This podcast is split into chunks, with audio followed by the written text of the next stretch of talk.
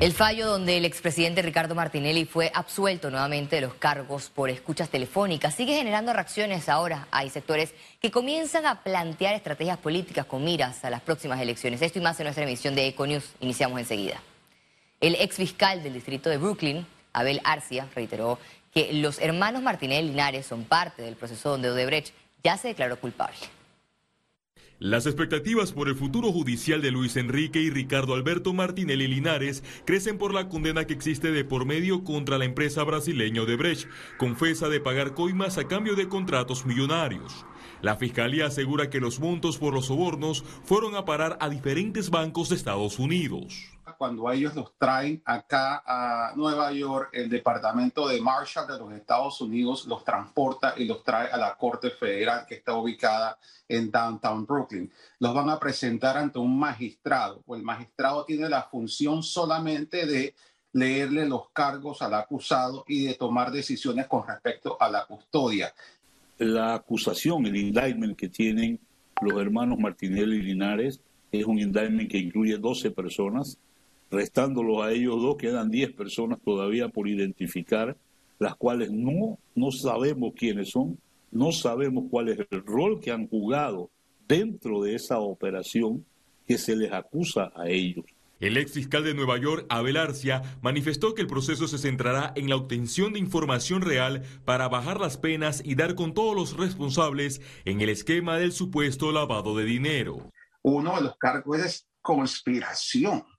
Y, cuando se trata de una conspiración de que más de una persona se pone de acuerdo con otra para llevar a cabo algo que no está bien, cada participante podría ser responsable de lo que hicieron todos juntos. ¡Wow! Eso a veces es sorprendente. En otras palabras, Odebrecht pagó 500 y tantos millones de dólares y aunque aquí solamente se me involucra por 28, quiere decir que a mí me podrían poner como que yo soy uno de los conspiradores en un cuadro de 500 y tantos millones de dólares? En teoría, sí.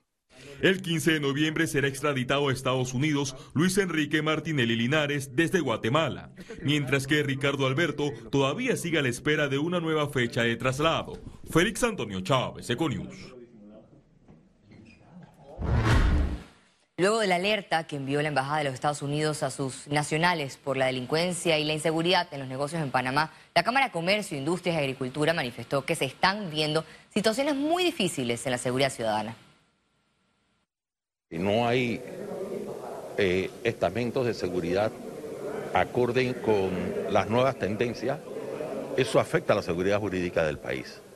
Y tenemos como ciudadanos que exigir un comportamiento serio y responsable para evitar los días que hemos estado viviendo. Siempre eh, ha existido esa preocupación.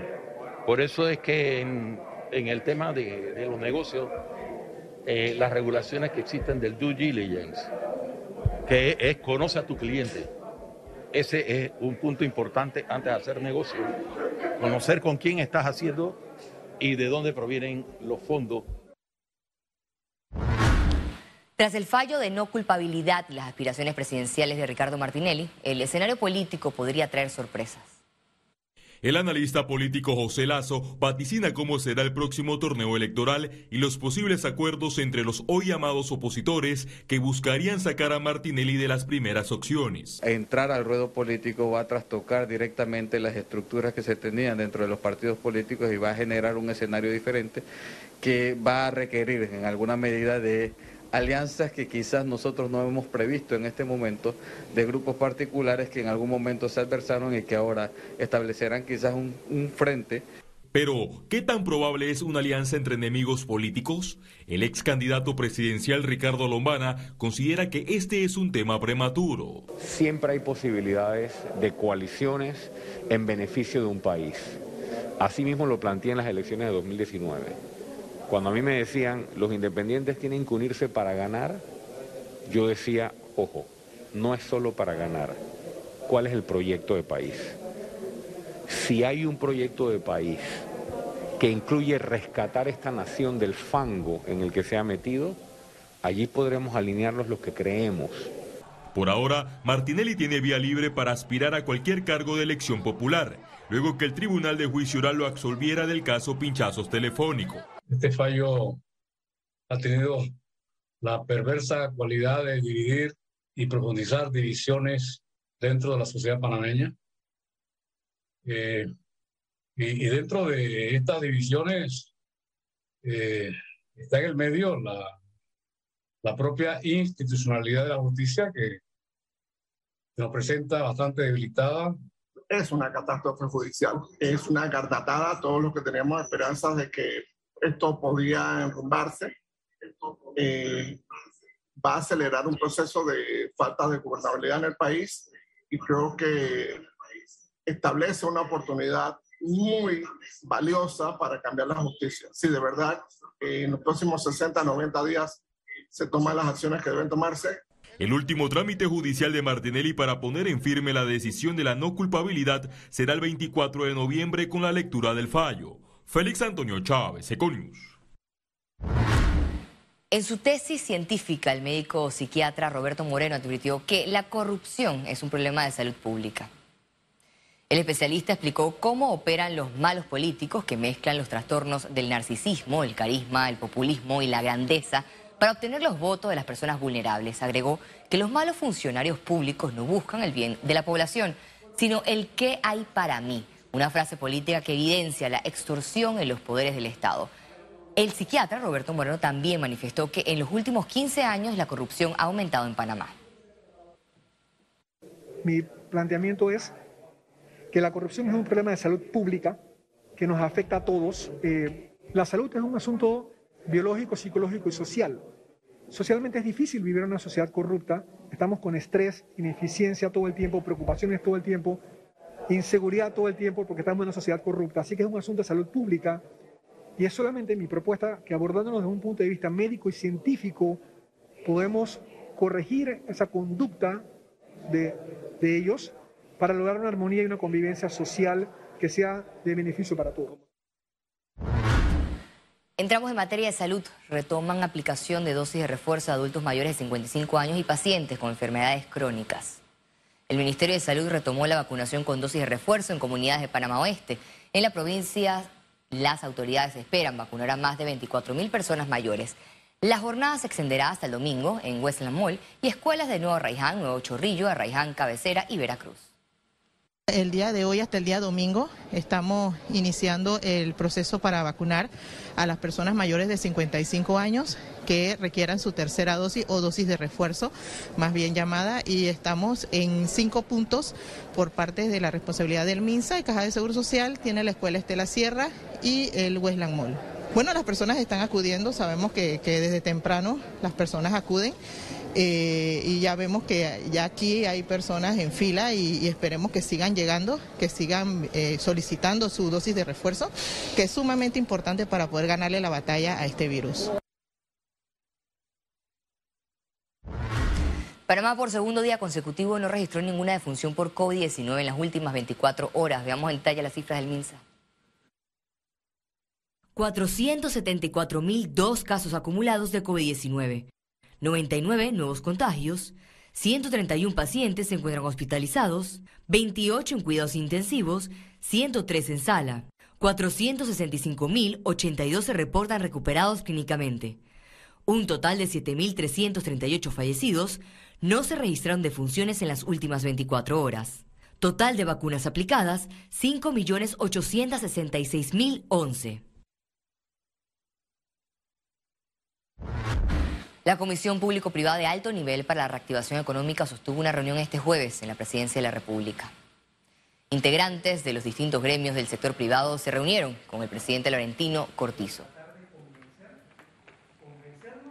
Y otras autoridades también del gobierno para evaluar los avances en cuanto a la ejecución de una hoja de ruta para la reactivación económica del país en medio de la pandemia por COVID-19. En sus momentos, los miembros de la comisión consensuaron con el gobierno más de 40 propuestas para reactivar la economía.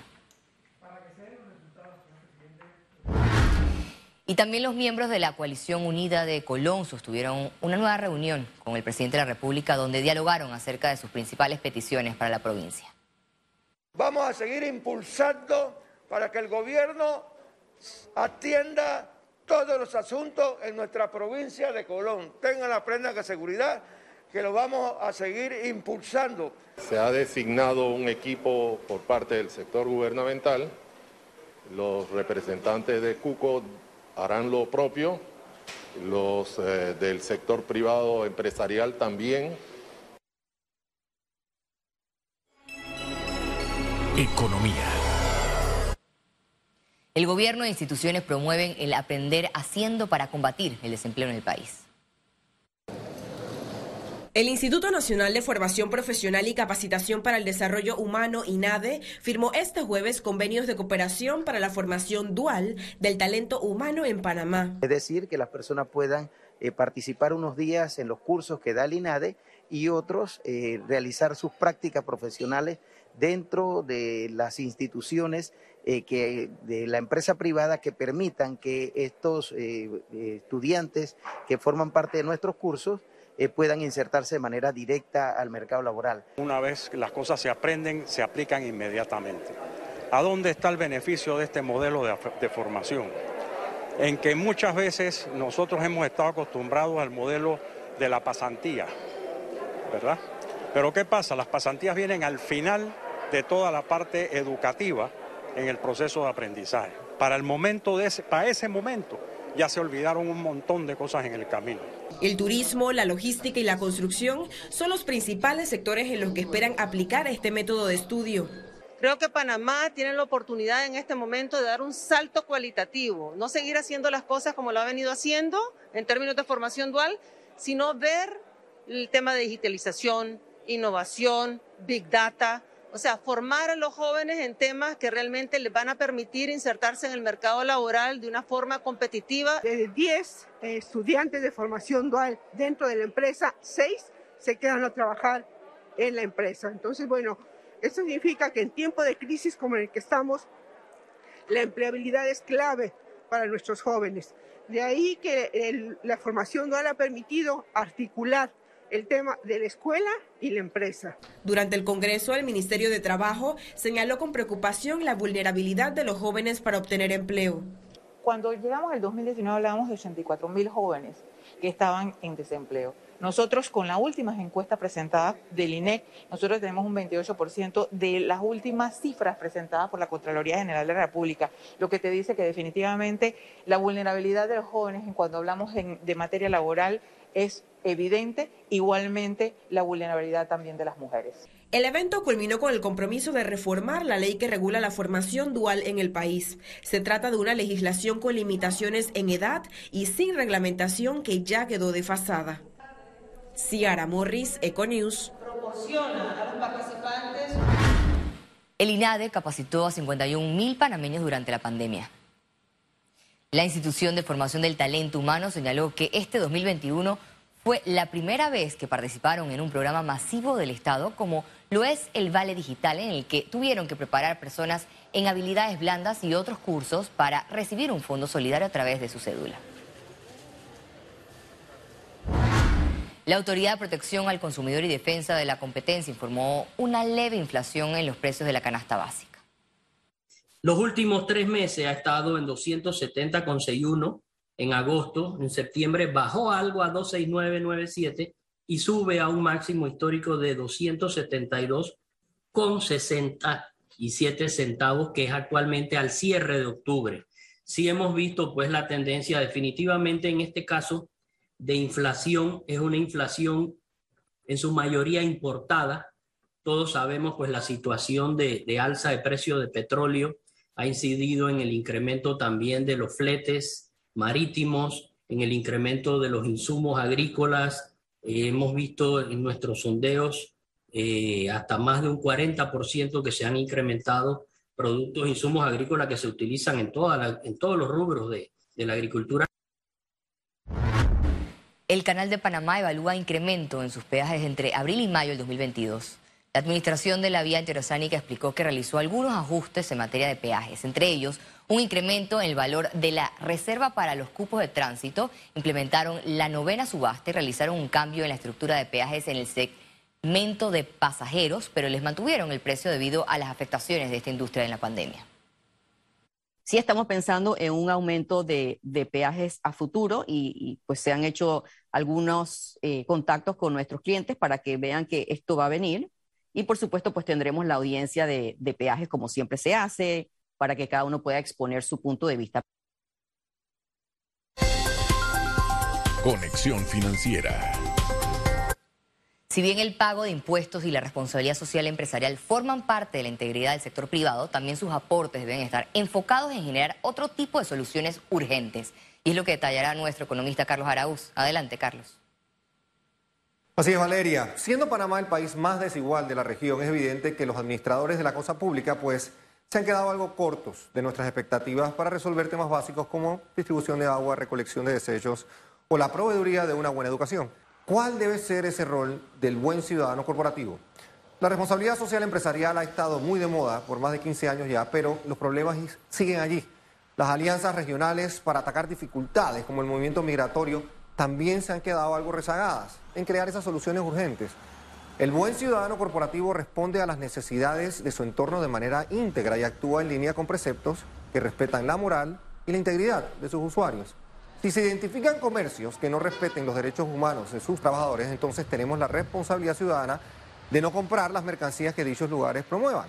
Una sociedad más culta, preparada, leída, estudiada e inquieta que cuestione si un banco está financiando proyectos que atentan contra el medio ambiente estará lista para llevarse sus ahorros a un banco más alineado con el bienestar de todos. Y así podemos nombrar múltiples ejemplos, todos de una u otra forma participar con un rol más activo desde el sector privado, influyendo en política pública y empujando temas que en otra hora hubieran sido solo discutidos a nivel de administración pública. Facebook ha sido duramente cuestionado al no comportarse como un buen ciudadano corporativo recientemente. ¿Cuál sería la nota del sector privado panameño en materia de auténtica solidaridad? Algo para pensar en el mes de la patria. Vuelvo contigo, Valeria. Muchas gracias, Carlos, por tu análisis y reflexiones. Y como dices, la solidaridad también forma parte de esa responsabilidad social del sector privado. Y al regreso, internacionales. Quédese con nosotros, ya volvemos.